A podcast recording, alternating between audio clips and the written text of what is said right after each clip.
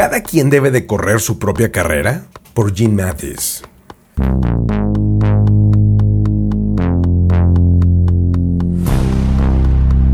A medida que buscamos nuestros medios de vida en el mercado empresarial contemporáneo, ¿deberíamos de adoptar el enfoque de cada quien corra su propia carrera?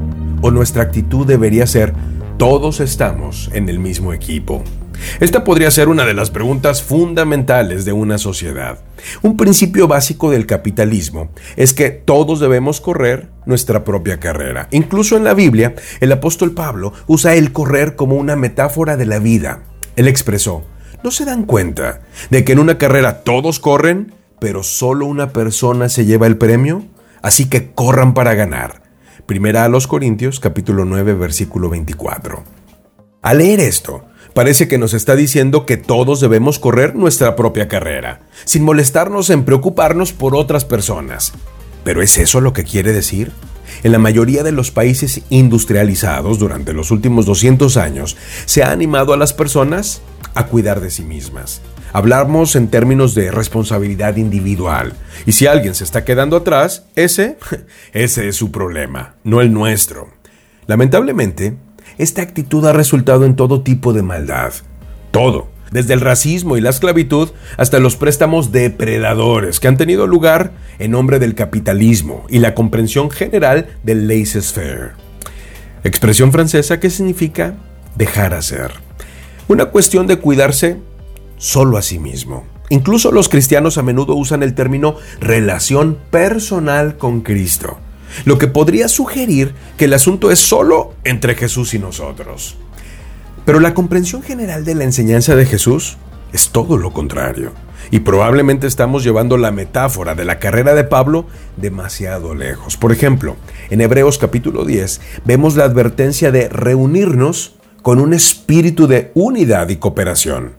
Y considerémonos cómo podemos impulsarnos unos a otros hacia el amor y las buenas obras, sin renunciar a reunirnos como algunos tienen por costumbre hacerlo, sino animándose unos a otros y más aún cuando vean acercarse del día.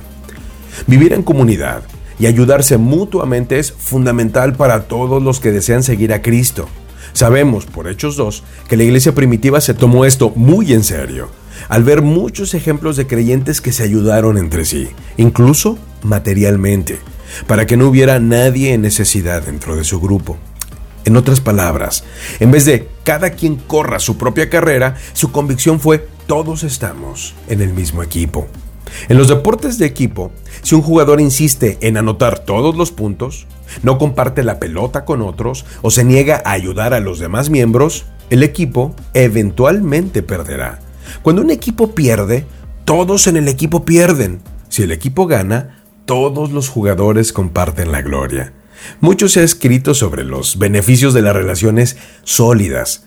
Las personas son más saludables, viven más tiempo y en general son más felices si tienen amistades con fuertes vínculos y compromisos para ayudarse y alentarse mutuamente.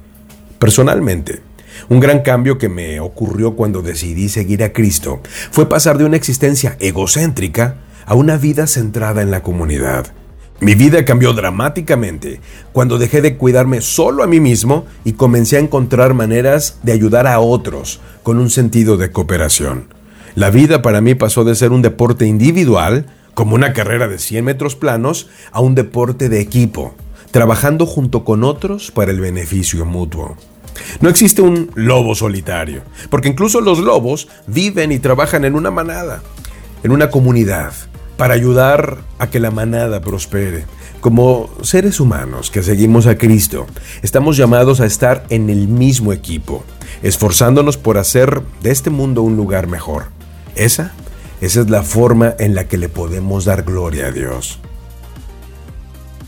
Maná de Lunes es un servicio a la comunidad de negocios del Comité de Profesionales y Empresarios Cristianos. Contáctanos en www.cbmclatino.com. En España, contáctanos en 3 org